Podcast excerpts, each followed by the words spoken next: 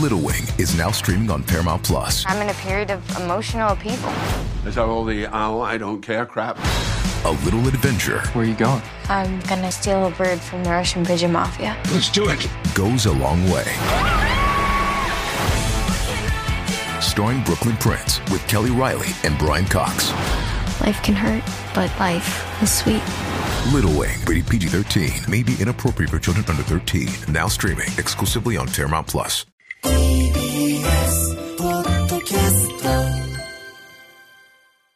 缶コーヒー買ってきて。さあ今週も始めましょう、はい。缶コーヒー買ってきて。略して缶コーヒー。リスナーの皆さんから寄せられた調査依頼に対し月曜コネクトのスタッフと優秀なるリスナーの皆さんが総力を挙げて何とかしますよというコーナーです。はい。さあまずはですね、缶コーヒー案件ではないんですけれども、ええ。月曜コネクト宛てに届いたメールをちょっと1枚紹介していいですか？はいえー埼玉県匿名だ、えー埼玉県の匿名希望の男性の方です。はい。レンゲさんカンさんこんにちは。こんにちは。8月7日月曜日の放送でうじうじしてんなーのメールを読んでいただいたものです、えーどんな内容だったかというとうじうじしてんなーはまさに今の私ですマッチングアプリで知り合った女性と2度食事に行き私としてはお付き合いしたいなと思う素敵な女性だったのですがその後の告白の仕方が分からずもやもやしております。レンゲさんカンさんアドバイスをくださいというね。ありましたね。覚えてます？もちろん覚えてますよ、ね？なんかね、うん。うんどうどうするのかなって思ってましたよね。ちょっとうじうじしちゃってるなってね、うんうんうんうん。でその後のご報告をさせていただきたくメールいたしました。はい。先週末アプリで知り合った女性とお昼から会い夕食後に思いを伝えました。レンゲさん、カンさんからストレートに伝えた方がいいというアドバイスをしていただきましたので私とお付き合いしてくださいとストレートに気持ちを伝えたところ OK の返事をいただくことができました。おめでとうございます。おめでとうございます。すごいよ、はい。やったね。やったね。この出会いを大切にしこれから彼女と一緒にたくさんの時間を共有したいと思っています、レンゲさんカンさんそして番組の最後にアドバイスをいただいた七さんちゃんありがとうございました。あ。りがとうございます。おめでとうございます。おめでとうございます、ね。匿名希望さん。七さんさんね。はい。ラジオネーム七さんさんもあのアドバイスくれてたんですよね。はい。あのーマッチングアプリで出会った彼とお付き合い中ということでね、3回目のデートで告白は妥当だと思うね、この意見ね。はい。他にやり取りをしている方がいるかもしれないので、少し早いけどあなたを他の誰かに取られてしまいそうでそのぐらい本気なんです。そのぐらい自分はストレートに告白された方が嬉しいですと、ねいや。これうまくいったのえか。本当すごい。よかったね。よかったですよね。ねえ。なんかあの私は別に特に何もしてないけどすごくなんかやりきった気がする。この夏は私もうこれでいいやって気持ち。なんか。ね。ねよかったんだね。えよかったですね。七三ちゃんのおかげですね。きっとね。ドキドキしたんだろうな。でもうじうじじゃないですね全然。うちうちじゃないね、うん。やっぱお昼からっていうそこにええ。でも肩は押せたわけですから我々。そうですねいやこれは本当に良かったです。嬉しい嬉しい。うわー。羨ましい。初めての夏何しますか？そうだよ。ええ。ね。ね。もうすぐ終わっちゃうから、うん。これからね、はい。イベントを楽しんでもらってたくさん、ね、盆踊り行ったりとか夏祭り行ったりとか、ビールを飲んだりとか、うん。プールに行ったりとか水族館を見たりとか。そうだね。いいですね。初めてのデートって何がいいんですか？初めてのデート？ええよ 考えるだけでなんかニコニコしちゃいますね。映画とか？ベタに。あ映画いいですね。うんあのこの間、えっと、ピクサーの「マイ・エレメント」っていう映画を見てきたんですけど、やってるねね。はい、あの良い良いと思います。なんかデートとかでご覧になるのも。ピクサー映画なんですけど、ん。大人のそのに向けたその恋愛の話なので。あ最高付きじゃん。合いたてのお二人とか楽しいかも。もしかしたらまた来週来るかもしれない、まあ、あの先日アドバイスいただいた 「マイ・エレメント」を見ていた見てきました。来るかもしれません。ねあのもしなんかちょっとご興味あれば見てねみてほしいですね。ぜひぜひ、はい。ね報告ありがとうございまあした。りがとうございます。ねそう、えーちなみにあの、うん。玉結び、えっとうん。この前にやっていた玉結びの、はい。この竹ガムコーナー竹山ガムテープ買ってきてはい。のコーナーでもそのリスナーさん同士の出会いの場を作れないかみたいな依頼があってでその時結局実現しなかったそうなんですけどこれはそのリスナーさんと一緒に、うん。なんか洗濯機を見に行くパーティーを本当にやった方がいいんじゃないいやいですかや洗濯機じゃなくていいって、うん。洗濯機じゃなくていいんだって。でも洗濯機を見に行くところから、だって話題に事欠かない二人しか参加しないって。そうですかね、うん。うん。でもまあ他にもいるんじゃないかな洗濯機見いやてみたい人。なんかさこれすぐできそうじゃないですか？なんかパーティーですか？でなんか、えまあ、どういう出会いですよね？出会いのテーマですよね、これが。えうん。どういう意味で出会いたいのか。ああお友達なのか恋愛な剣のかそれとも本当にねあのまあ普段あし聞いたことあるラジオネームの方だとかっていう,、そういう感じなのか、ええ。ちょっとそこは分かんないですけれども、うん。すぐできそうですけどね。ねえ私も行く行く遊び行く。いやいやそうですよ、はいなんかできしましょうよ。ねやりたいですよね。なんだろう？何がいいですかね？あはいはい、はい？みんなであのなんか畑にこう種を植える会とか。え え？畑に種を植える会？はい。あその1年を通して？一年を通して。あ定ー期的にこうあでもちょっと作家の佐藤健さんがあんまりピンときてない表情。あにょ農家のねそう方たくさそうそんいうるからでもやっぱこう一発目か、うん。でもこうなんかこうおしゃべりできないっぽくないですか？あそっかそうですよね。集中しちゃうじゃない？田植えとか。確かに。そう縦のラインで。うん。じゃあなんだろうな。縦 縦のラインで集中しちゃうでしょ。えその自分の曲げないように。あ確かに。いそうそうそう。一つ一つそうですよね。俺田植えをするゲームとか昔やってたんで本気で結構集中するんで。田植えをするゲームって何ですか？昔あってね今もあるんだけど、それをやってたりしてその時意外と集中しちゃうから。あでも私も田植えやったことあるんですけど、うん。あれすごい集中しますね。そうそうそう。だから腰も結構大変だし。なんか結構だからそのイベントみたいなので、うんうんうんいいと思いますよ。はい。本当にトークライブみたいな。ああトークライブ。うん。あのパラパラを教えていただく会やりたいんです私は。本当？はいレンゲさんしか参加しないと思う。そうかな、うん。今平成ブームですし、うん。平成レトロ的な文化の一つとしてうんも、パラパラって楽しいと思うんですよ、ね、アイディアがニッチなんだよな。そうですかね。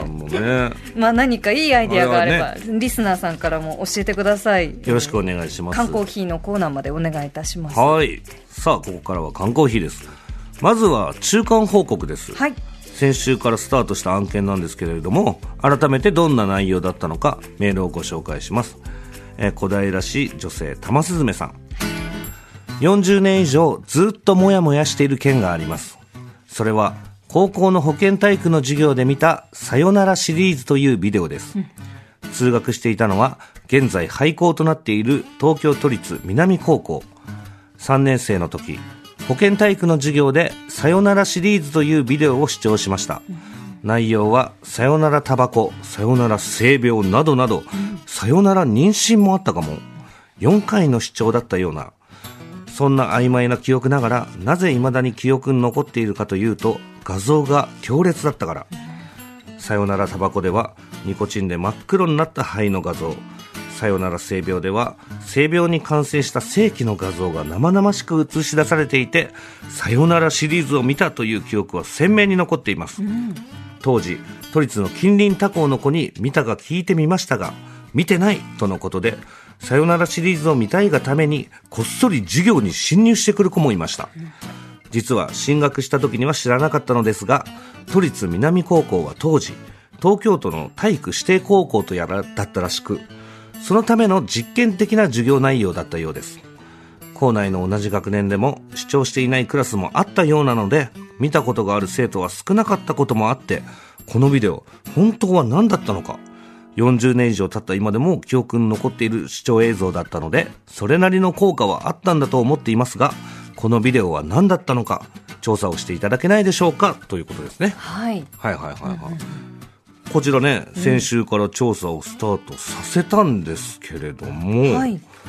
なんとですね、1週間で5人の方からメールが届きました。ありがとうございます。ありがとうございます。その中から今日は1枚をご紹介します。レンゲさん、お願いします。はい。川崎市匿名希望の男性からのメールです。はい。初めてお便りいたします、うん。いつも営業者の中で楽しく拝聴しています。ありがとうございますさて、8月7日放送の缶コーヒー買ってきてで話題となった保健体育での授業での、えービデオ映像に記憶があり、お便りをいたします。はい現在、60歳の私は、1981年、昭和56年に東京都立南高校に入学したので、依頼者の方とほぼ同世代かと思われます。同じ高校にうんうん調査依頼の映像は高校1年生の時に見ました。おおー見たんだね見たんだ。タバコ、性病、妊娠など、いずれも衝撃的だったことを覚えています。うん中でも、妊娠の映像については、授業が始まる前から男子生徒はざわざわ。現在のような動画はもちろん、ヘアヌードの写真さえ規制があった時代。キスの経験すらない私はドキドキでした。しかし映像は陣痛の激しさに苦しむ女性が映し出されその姿があまりにも衝撃的でそれまでの期待感とエッチな気分はうん。一気に吹っ飛びました、最後は無事に出産し赤ちゃんを抱きかかえ、うん。微笑む女性の姿で締めくくる映像であったと記憶しています。はいところで東京都立南高校は依頼者さんのメールにもあった通り、うん。現在は廃校となっておりますが、うん。当時都立の体育指定強化高校うん。に指定されていました、はい。特別のプログラムがあったり特出したスポーツ系の部活があったわけではありませんが体育の先生は日体大出身者ばかりで指導はしっかりしていました。はい。体育祭は地域でも有名で NHK で全国放映されたこともあります。うん。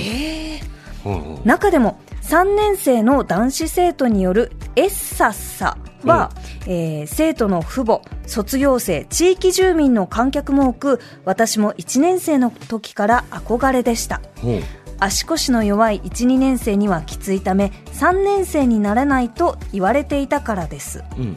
中学時代帰宅部で運動が苦手だった私が運動部に入部しその後大学でも継続。え社会人になって一時中断したものの60歳になった現在も趣味でスポーツを継続していられるのは高校時代の体づくりの賜物と言えるかもしれません、え放送を聞いていて懐かしくなり長々とコメントをいたしました。うん。うん依頼者さんの回答にはなっていないかと思いますが少しでもお力になれれば幸いです、うん。今後もレンゲさんカンさん番組スタッフの皆様のご活躍をお祈りいたします。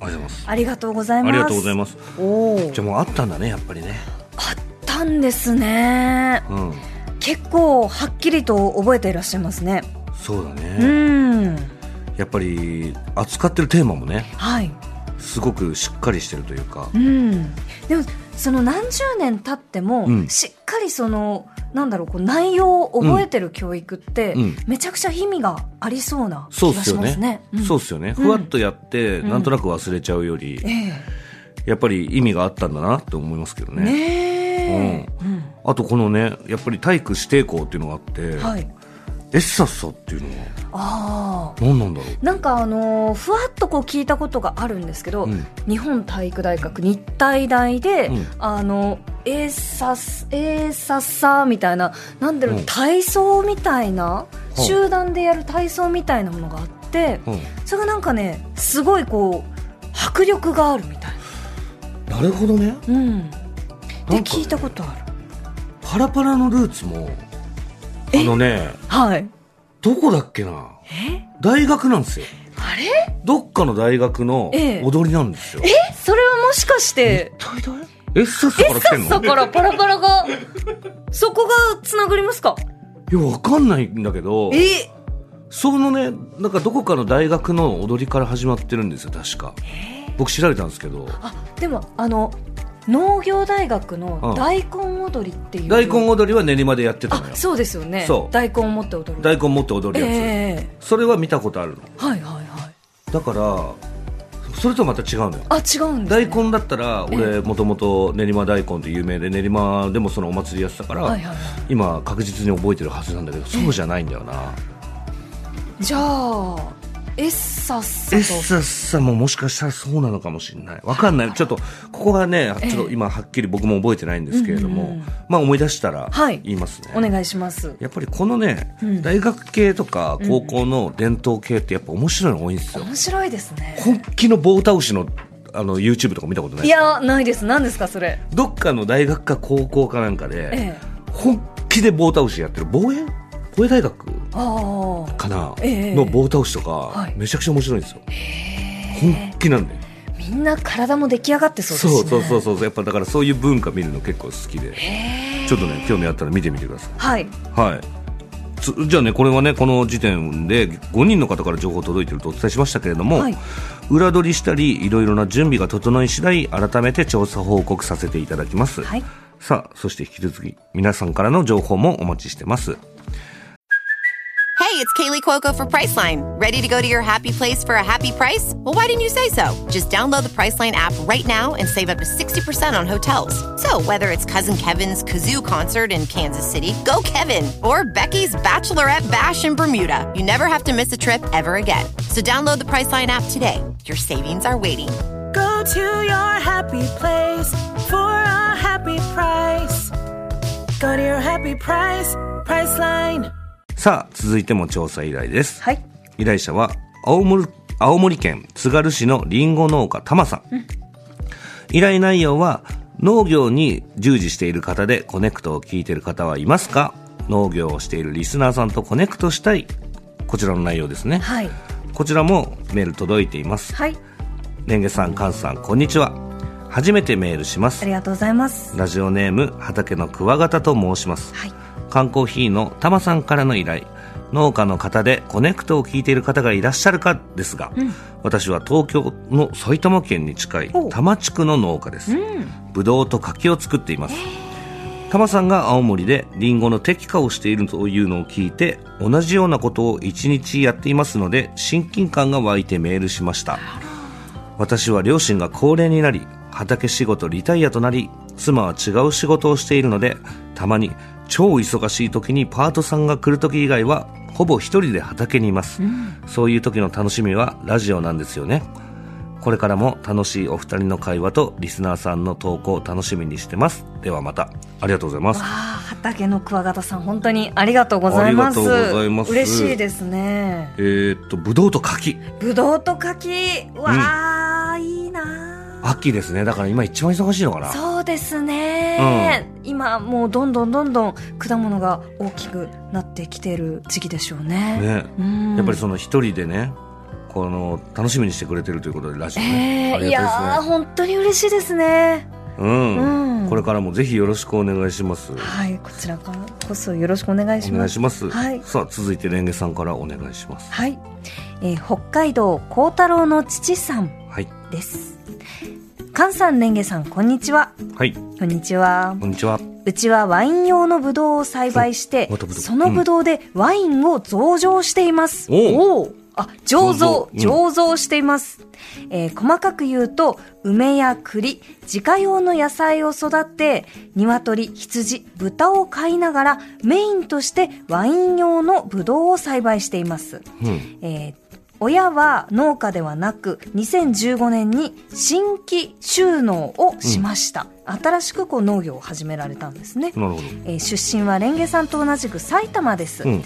コネクトをはじめ朝はシティチルクラブから始まり晩は歌丸さんまでラジコプレミアムを流しています反復の作業が多いので飽きないようラジオをつけながら手を動かしている感じですね、うんうん。ラジオを聞きながら農作業をしている方はたくさんいそうですね。えー、なんかすごいいろいろやってるんですね。ねえ。北海道でそっかそのと鳥とか羊とか豚と、うん。あとそのワイン用のブドウと梅とか栗。栗も。へえいろいろやってますね。ちょっといいですねワイン用のブドウワイン飲みに行きたいですね、でも埼玉県なんですねもともとねは、え。あ地元が近い。うん。うん。でももう継いだとかでもないっていう。ええ。親が農家だったわけではなく、2015年にもう新規っていうのこれを始めようと思ってね。そうなんですね。朝はシティチルクラブから、はい。だいぶだから早起きして。早起きかなり早起きをして、うん。で夜は歌丸さんだから6時から9時まで。ね。えー、ありがとうございます。ありがたいですね。あり今がとうございます。も聞いてらっしゃいますかね。ね。ありがとうございます。ありがとうございます。これからもよろしくお願いしますね。お願いします。さあ続いて茨城県坂東市。50歳男性赤毛のキリンさん。レンゲさん菅さんいつも仕事中に楽しく聞いています。ありがとうございます。自分は酪農をやっています農家にとってラジオは仕事のお供に欠かせないです、作業の手を止めないでいろんな情報を得られるのでずっと聞いています。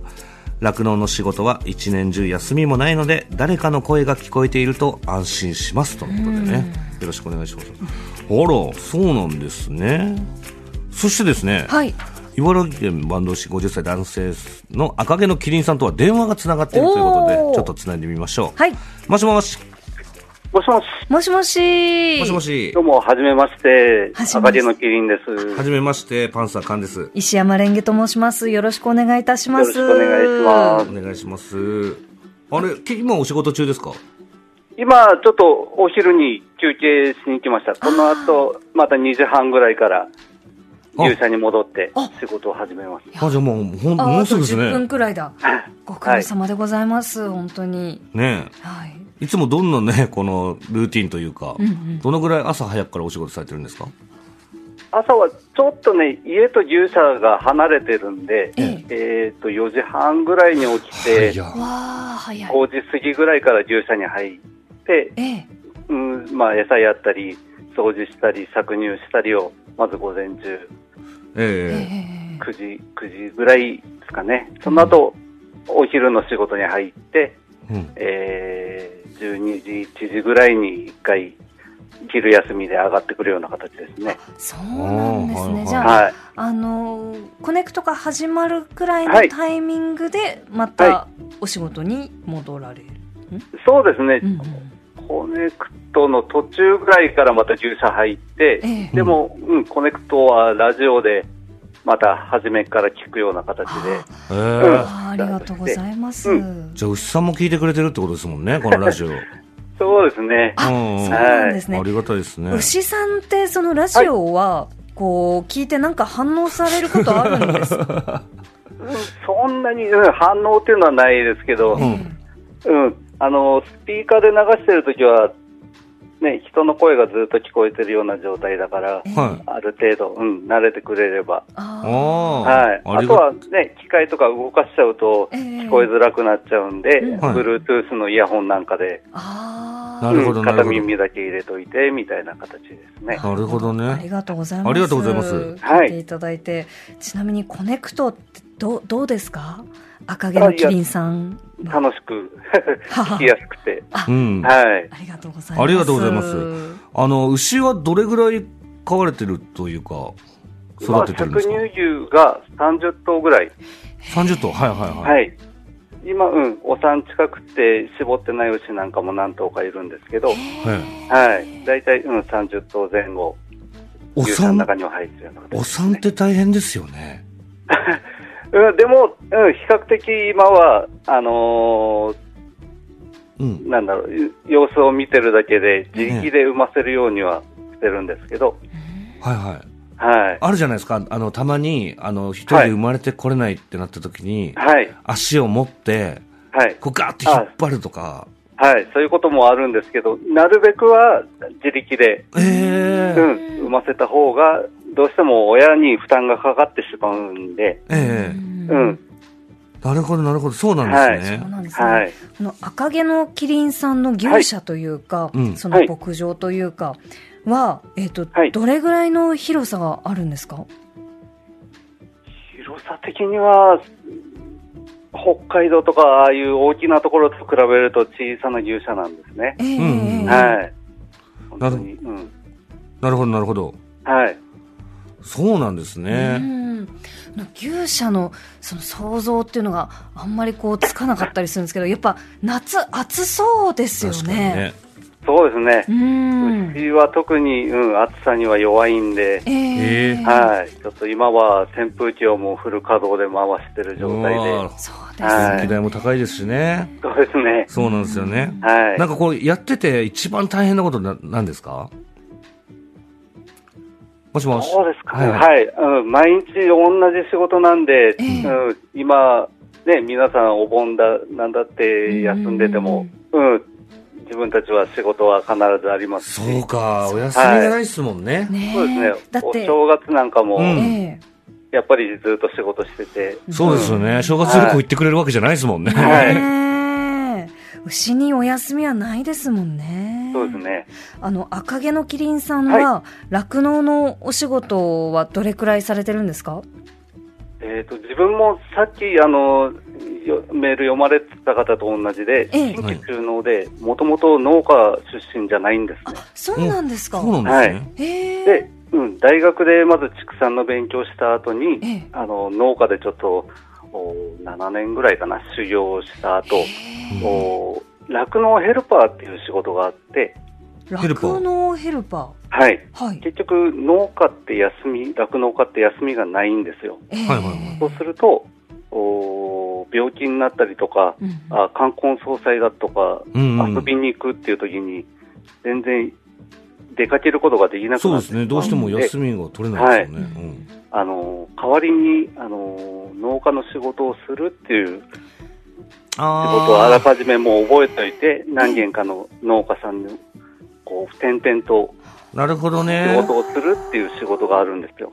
何があるか分かんないですもんね。はいなんか突然、あの、開けなきゃいけないっていう時にそこを行ってお世話にするってことですね。はい。うんうんでうん、その仕事をずっと14年ぐらいやってきて、ええ。で、その中で、農家さんの中でもう、ちょっと年齢的にもちょっと厳しいし、ちょっとお息子はいるけど、後継がないみたいだから、どうだいって言われて、ええ。で、あの、その農家を引き継いで、うえーん。今、6年目ですね。ああそうなんですね。はいじ。ゃあ、その、うんお住まいも移されてっていう感じですかね、そこから。ねあ、住まいはちょっと、うん、ちょっと離れたところにあるんですけど、はいはいええはいえそうなんですね。はい。じゃあ40を過ぎてからこうご自身のその牛舎を持つようになられたんですね。そうですね、45の時、へはえ。ああ、なるほど、なるほど。これね、はい。あの、ラジオネームが赤毛のキリンじゃないですか。これちょっと、キリン、なぜキリンを、牛ではなく、れ、それはね、あの、ラジオネームは、うーんと、お家族の名前をガッチャンコして、あ意味のある言葉にしただけで、家族の名前をガッチャンコ？はい。え、キリン、キリンさんっていう、うん自分じゃなくて、あの、子供たち、娘とか息子の名前をええ、ひとまとめにして、なんか意味のある言葉にしたら、そう、そういう言葉になったから。あこれ並び替えてるみたいなそうそうそうそう。なるほど。言葉自体をバラバラにして並び替えたら赤毛のキリンになったんですね。はい。へえ、面白いですね。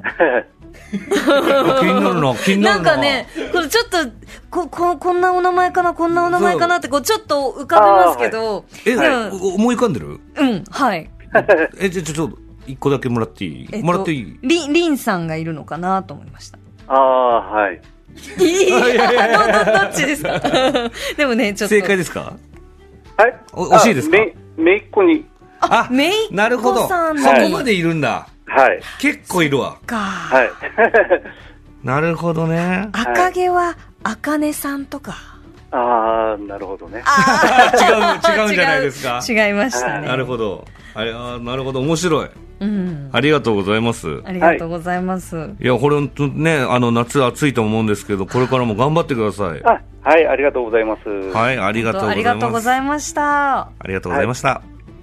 失礼します。失礼します。そっか。お休みが取れないんですね、やっそうでぱり。すよね。いや、そうだよな。本当にこう、ね、あの、農業って、うんうんお休み、その生き物とか、まあ、植物とか、うんいろいろな、その命の世話をこうする仕事って、うんやっぱりね、大変だよ。人間の都合で動いてないですもんね。そうですよね。うん本当に、だからご苦労様です。本当にありがとうご本当にあざいます。りがとうございます。ね水分もしっかりとって、しっかりとってください。ね、休憩もしつつ、はい。はい。ありがとうございますよろしくお願いします。はい。はい。えー缶コーヒー買ってきて通称缶コーヒーではリスナーさんからの調査依頼情報をお待ちしています。宛先は connect アットマーク tbs.co.jp まで、えー紹介させていただいた方にはストロー2本をお送りいたします、以上缶コーヒー買ってきてでした。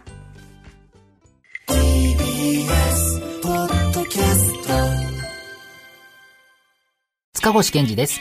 文化系トークラジオライフは、身近な出来事からアニメや文学、テクノロジーや社会問題まで、ワイワイ楽しく、ちょっと先を見通す、みんなで思考実験するような番組です。各種、ポッドキャストプラットフォームで配信していますので、文化系トークラジオライフで検索、ぜひフォローしてください。